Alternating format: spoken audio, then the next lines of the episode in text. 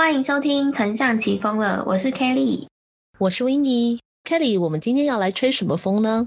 上一集我们聊了鲑鱼之乱，我们今天又要来聊一只鱼。台湾的某一个卫生棉品牌，因为跟风鲑鱼之乱事件，最后引起大批消费者抨击跟谩骂，然后这个事件呢，引发公关危机，还有登上了多家新闻媒体。我们今天就是要来跟大家分享这个臭鲍鱼事件是怎么发生的。那我们就开始吧。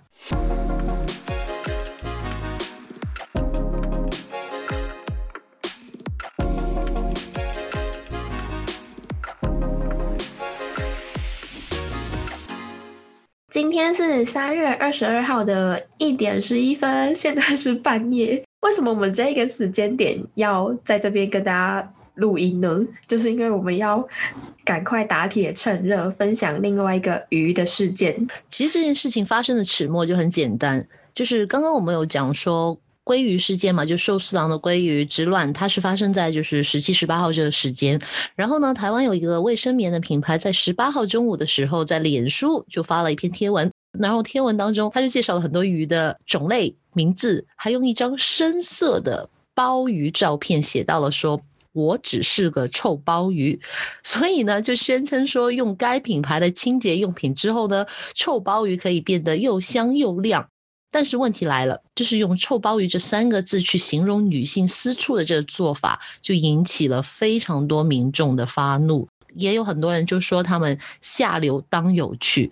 当然，这一个贴文已经下架了嘛。然后他的执行长就是 Melody 也有两次在粉砖上面有致歉，说作为一个女性的品牌，我们用了这样糟糕的方式和字句，真的是非常的不恰当，等等等等。那以下有几句话我就不再说了，就大概的事情的始末就是这样子发生的。那 Kelly 对这件事有什么看法吗？我其实有追踪他们家的粉丝专业，但是你知道现在触及率差的不得了嘛？如果你没有特别就是非常互动很高的话，其实你是看不到这个品。牌的那那时候我会看到，反而是在别人的 Instagram 的现实动态上，然后就看到这一个贴文被抨击了。然后我第一时间其实就是先去看原文嘛，看到想说哈，什么鬼？就是有有女生会想要自己带入这个臭鲍鱼吗？就 是 应该说这个这个品牌呢，它其实蛮常跟风的啦。只要有一些热门的时事议题，做社群的人都知道说要赶快打铁趁热嘛，跟风就是要跟得快。但是呢，你跟风到底有没有跟对目标？就我们常说嘛，就是你你宁愿不要跟，也不要硬跟，然后跟了又不好笑，还发生这么尴尬的事情。而且问题是什么呢？其实，呃，我我在网上面有找一下资料，我也因为我对这个卫生棉品品牌的确，它在香港是没有任何知名度的，或者是它是不是在 在香港其实是根本没有卖这个东西了，所以我有在网上有去看，说原来它已经不是第一次用鲍鱼去形容女性的私密处了。就去年的时候，我有看到他说有人讲啦，他去年四月的时候呢，用了一个叫做。生门海鲜臭包症来形容女生，真的很尴尬。因为我们在上一集鲑鱼之乱那一集就有聊到说，我们每一个品牌，无论是你是从大到一个档期的 campaign，小至于比较偏向这种社群贴文，我们每一次在做一个行销活动的时候，都是要去对齐行销目标。这一次他们的行销目标，我我觉得很明显嘛，他们就是想要在社群上面创造一个讨论，让大家觉得很好笑。进而去可能认识他们的品牌，然后购买嘛。所以说，它的目的应该是要吸引大家分享，还有留言讨论，冲互动数嘛。这个事情就很吊诡啦。臭鲍鱼，哎，我叫你，我叫你臭鲍鱼，你可以接受吗？或者是我叫你鲍鱼，不要臭好了，你是又白又亮的鲍鱼啊。这种我觉得这这个其实真的很尴尬，因为。有几个尴尬点有出来嘛？就是“鲍鱼”这个字，它本来就是一个比较尴尬的字，有点像什么，就是开黄腔的感觉。就我不知道你会不会有这种感觉，就是有时候你说了某一些的字眼，而且开黄腔，通常我们来说也不是说男女不公平好了，就是有时候女生开男生黄腔，哎，感觉还好，爱爱妹妹有没有？但是男生你去开一个女生的一个小小的黄腔，就会感觉非常不舒适。尤其你是品牌，没错，而且你是品牌，所以我们我们一直在说嘛，什么是品牌嘛？因为我最近也做了两场讲座，就关于说品牌的，我们一直说品牌就是。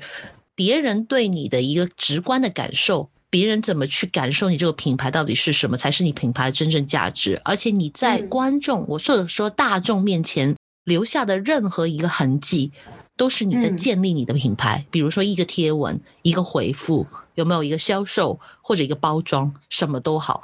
那所以其实他某程度上是把自己的品牌去压到一个非常 low 的位置，有没有？因为你讲的话就是很 low 嘛，就是你没有人会用这种字眼去形容这件事情。跟大家分享一个我本身的惨痛经验，怎么了？被说被说鲍鱼吗？不是啊，什么鬼？不是啊，我怎么可能在 podcast 上面聊这种鬼啊？我是说，因为我们刚刚前面有讲到跟风嘛，鲍鱼这个词传出来的人，他原意是什么，或者是说他有没有一些贬低女性的意思？我们在使用一些词汇的时候，有一些可能已经把它当成理所当然的东西，品牌在操作的时候，你还是要特别注意。假设我私下我跟温妮在聊天，都是用“臭鲍鱼”这个形容词在讲那个地方好了。品牌在用的时候就不能那么就不能这样嘛？那我会讲我的案例，是因为很久以前我在帮某品牌写影片脚本的时候，然后我里面就写了一段说，呃，我要让那个主角讲说，我是一个地方妈妈，我在做什么工作。客户就跟我说，地方妈妈很色。我那时候就跟客户说，为什么？因为最近很多 PTT 的人都在用“地方妈妈”这个词，我想说应该会更有共同感啊。为什么不要让我用“地方妈妈”呢？客户就淡笑不语，不跟我说，他就说反正就改掉。我后来回家之后，我就自己去查，就发现说“地方妈妈”这个词是来自于国外的成人网站广告，它会有一个台词写叫 “Local moms needs cock”，就是他需要那个地方。台湾的网友就把它翻过来变成地方妈妈，所以地方妈妈的源头是很很色的一个，对对，负面的源头。对，那你能想象，假设假设你自己说你是一个地方妈妈好了，可能有一群妇女，她们知道地方妈妈的来源是一个成人广告，他们会开心吗？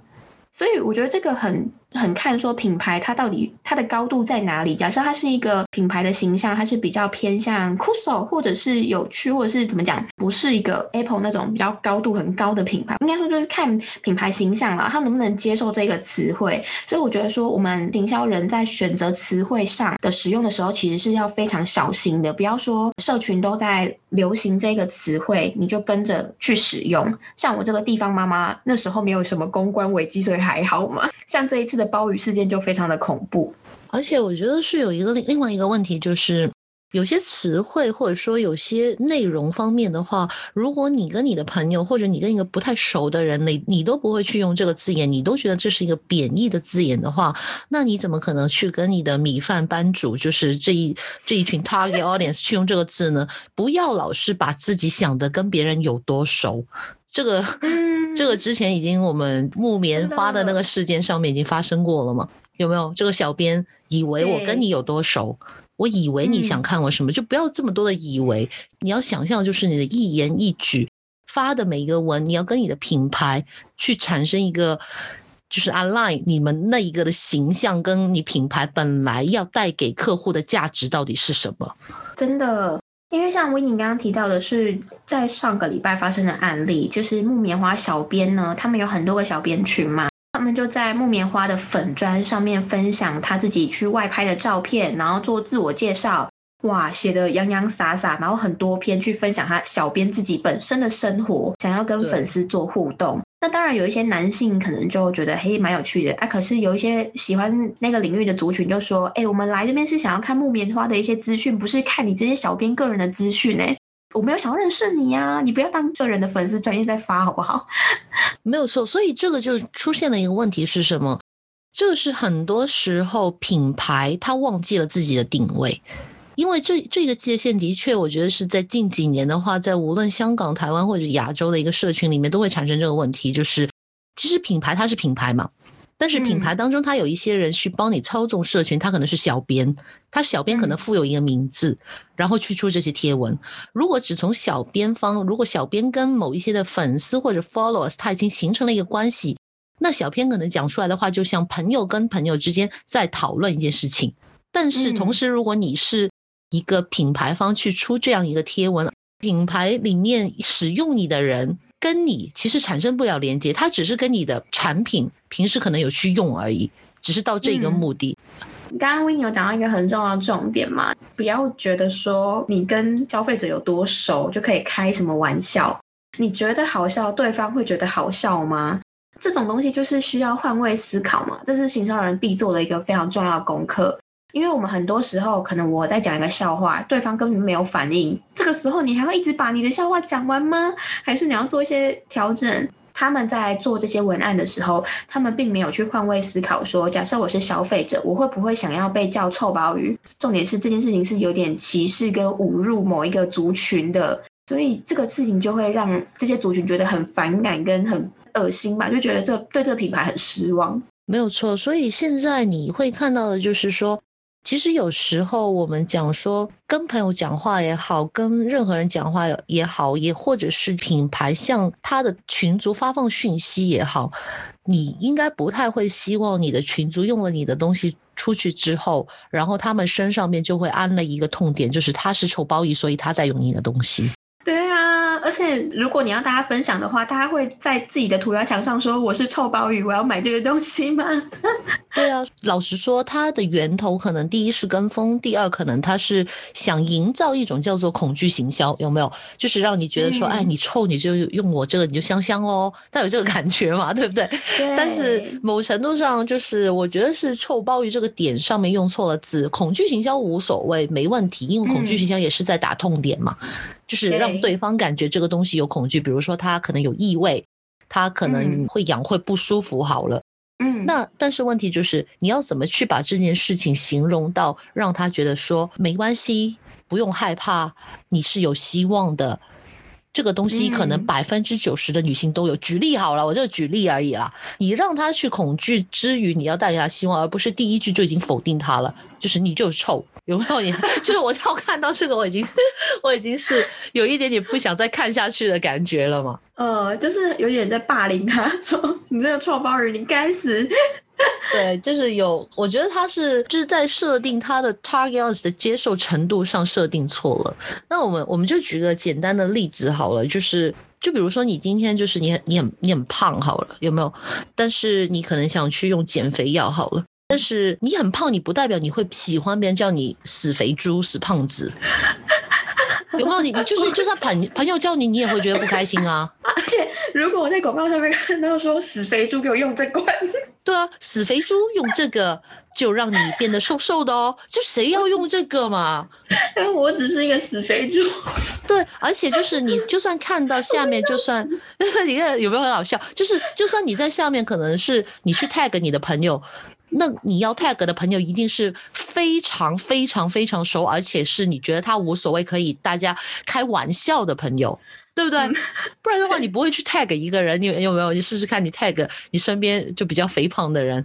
有啊，应该说有看到类似的这种在操作，说 take 一个很胖的朋友，或是 take 一个怎样的朋友，不会是品牌啊？没有品牌敢这样玩。对啊，这个这个只是一个，我觉得你如果你自己做，如果是一个自媒体好了，或者你是个网红好了，你 就你在做社群好了，内容农场就很容易，都无所谓。你是在做梗图的好了，都无所谓。嗯。因为大家都知道那个只是笑笑而已，但是你做那些东西，你不是在卖东西呀，你不是在，所以我们刚刚 Kelly 有一点很重要，刚刚第二点我们讲了一个你的形象目标到底在干嘛？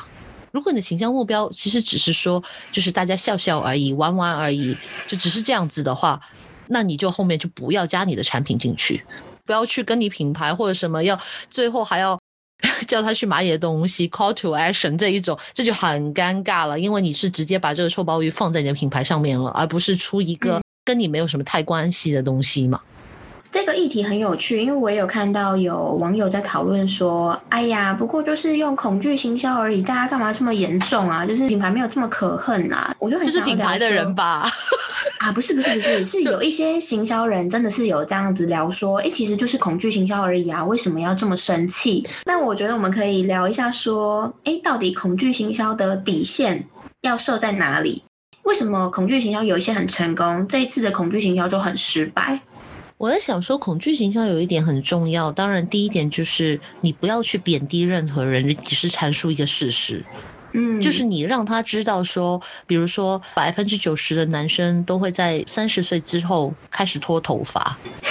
对对，这这个就让你会觉得啊，我就快三十了，我可能会不会脱头发？有没有就是掉头发了？然后你可以继续把这个东西延伸下去，可能讲的就是说，当你掉发的时候，你可能会对自己没有自信。就是你可以阐述这些东西，但是真的真的，你不会直接去讲说掉头发，你就是个秃头，就是你就是个地中海，就你很少会用直接贬义的字眼去辱骂你的消费者。呃，就是帮他贴了一个很重大的标签，然后说你不该怎样怎样怎样，你这样会死啊，还是怎样之类的。有一部分是做到某部分的霸凌啦，所以就像刚刚维尼说的嘛，不要贬低你的消费者，这个就是你文案的拿捏点。包括说，现在在这个年代，有很多都是要小心的，你不能为了讲好笑的话，你去贬低路配，就是你可能还去讲这种路配啊、大陆妹啊这种词，已经很明显有一群族群，他们很意识到这个名词是不对的事情。然后你还觉得说这个东西很好笑，分享到你的社群上，你的很好笑是不能建构在别人的痛苦或是别人身上，就是这个不是脱口秀，这是你的品牌的战场，你的竞争者是很容易见到你不行，见到你不好就打死你的，就很像这一家卫生棉品牌，其实它在台湾是一个蛮大的一个凉感卫生棉的品牌哦。但是他做了这件事情之后，会不会有人这样落井下石？我觉得很有可能呢。所以我真的觉得每一步都要小心谨慎。而且我觉得他这一步是做的很下流，是真的。我我不要我我不是我不是想说这臭包有多下流，但是问题真的是这这个字眼真的是平常不常用的字眼，而且你绝对一听到你会觉得是贬义的字眼。在骂女生的时候，或者是包包换包，你我你有听过包包换包包吗？有哎。这这是台湾人有有我有看过了，就香港应该是不太知道这个，但是对懂吗？懂。就来源是不好的嘛，那就像我刚刚用的地方妈妈举例，要非常的小心，宁可中庸，不要去挑战别人的道德底线。这个是我觉得恐惧行销要很重视的一件事情。对，而且你既然是要用恐惧行销，就像很多行销人所说啊，这只不过是个恐惧行销，恐惧行销才是最难拿捏的一个行销。个人认为而已了。当然，因为为什么呢？因为每个人的恐惧点不一样。而且你的恐惧点要达到哪一个点才会打中他们？所以你出一个文案要打中所有你的 target 几乎是很难的。但是你要让所有人发怒是很容易的。所以我觉得有一个很重要的是，我们在做这个恐惧行销的时候，我们是可以找第三人去作证。你刚刚讲的例子是比较偏向实证嘛，就是用一个研究调查显示说，哎，可能大家在三十岁过后都会。有九成的人会秃头，这个可能是研数据调查的报告显示嘛？那另外一个部分是，可能我们去收集一些第三方的消费者他们的口碑评论。他们都真的使用过这个之后，改善了他们那个过去的一些可怕的事情。这个秃头广告或者是很多广告都很常运用。以前是很惨呐，有一些人就会自己带入到那个消费者身上，有没有？他可能会给你看龅牙的照片，然后你就想说啊，我牙齿也跟他一样，就是直接用照片的方式，然后让你去带入这个消费者是你现在的样子。那他改变完之后会变怎样？Before and After 嘛，有第三方的口碑的评价啊或者什么之类的，那这个东西其实会更让你去知道说，哦，我用了之后会有这一个样子的改善。所以我觉得这些都是你不会去贬低某一些族群，然后又可以让对方有一些恐惧感的方式。就我想到一个，就是我们曾经在香港有帮一个客户有写过一个类似的东西嘛，就是有一些新式的美容仪器，它其中一个呢叫做收音机。什么叫收音机呢？就是你知道女性。某一个地方，它会随着年纪，或者说生了小孩之后，它会变松嘛？有没有？那我就收音机，有没有？这个名字到底是谁命名的？就是很很酷，有很对对对对，很特别。对，然后就大家在想说，呃，如果要在社群上面出文案的话，那你总不能说你变松了吗？有没有？就你你很难用这个字眼。就是大家一想到感觉就是，如果我说你松松的，就有点像我说男生有没有呃短短的，就感觉是一样的嘛。所以它一定是个贬义词，所以不能从这个下手。但是如果你要让大家有一个感觉，比如说有恐惧感，或者说有一个可能痛点，要怎么打到他们呢？最后我们的方案就是我们找了几个不同的群族的人，有一些可能是妈妈。就是不同群族的一些女性，说出她自己的那一个痛点出来。就比如说，刚开始听别人说，以为生完小孩正常是会松，而他自己可能会收紧，就肌肉可能自己会回复，但是没嗯想到原来真的是很夸张，可能打一个喷嚏哦，这是事实哦，这不是我编给他的话，那是他妈妈自己讲的话哦。对对对，就就是澄清一下，并不是一个 story，它是真的真实发生的。就是那个妈妈有说，真的是打一个喷嚏，可能大笑一下，他可能也会有肾尿。对，真的，他说就是女性其实生了小孩之后，好像她身边蛮多都会有这个问题的，但是就是大家都不好意思去讲，因为毕竟就是它是一个难以启齿的事件嘛。嗯，那所以他说，就是他，他就他愿意可能就遮脸去说一个 testimonial 这样出来，啊就是他有去试用这个东西之后，他会觉得比较方便的，就是因为他他不是一个探入式的嘛。不是一个做手术或者怎么样让你的肌肉去收紧，而是他坐在那里，他是运用一些外力，然后让你去做一个好像动作，有点像健身啦，就是你坐在那里，然后他用机器去帮你练肌肉。对，如果想购买的人可以请洽 w i n n 哦，没有，不用请。请加我了，好，没有在做了那个品牌。就是就是我举个举个例子是什么？我觉得这个是很像的一件事情，因为你知道我们毕竟是亚洲人，我不说外国，外国可能很多真的是无所谓，但是我们亚洲人有几个很大的禁忌点会在。第一就是什么？就是女性或者男性的一些生理器官。嗯或者是一些就是难以启齿的事情，平常你都未必会跟你的朋友去讨论的一些说话，或者你根本不会直指别人去骂或说出来的话，那这些都是要非常小心的。真的，这个东西其实就像我们刚刚前面讲的，真的要去换位思考。就我们在写文案，或者是我们在想创意点的时候，我们要去换位思考。假设我今天是有这样子困扰的女生，我会对这样子的词感兴趣吗？甚至会不会有感冒的状况？就算只有一个人会不舒服，你也不能让这个人产生不舒服，因为或你就是会冒犯到他。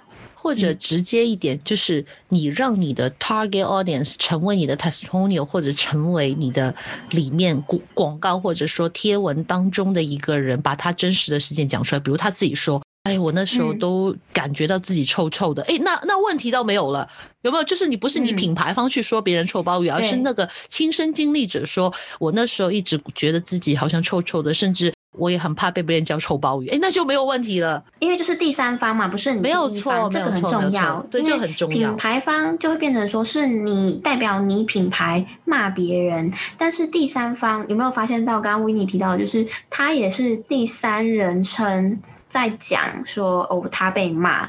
大家会感同身受，说，哎，对，可能有些人闻到还是什么之类，就真的会有这个被贴标签，大家反而可能说不定会同情你哦，因为他们可能也有类似经历啊。他们其实，他们就算有这个亲身经历，他未必会在下面留言或者去分享。但是如果你要达到你的品牌销售的目标的话，嗯我觉得他跟他有相同经历的人，以而他用完你的东西，他有觉得好才站出来帮你讲话的话，那那些消费者跟他有相同经历的，会对你的品牌产生好感度。嗯，真的，这个就是一种说服力的技巧啦。推荐大家可以去翻翻相关的书籍，要怎么样去提高说服力，不会冒犯到人。我觉得这个很重要。聊了这么多，我们今天来做一个简单的总结。可能很多人会想说，为什么这一件简单的社群贴文会造成这么可怕的公关危机？会不会是小题大做？其实我们觉得这一点都不是小题，因为他犯了一个大忌，就是冒犯到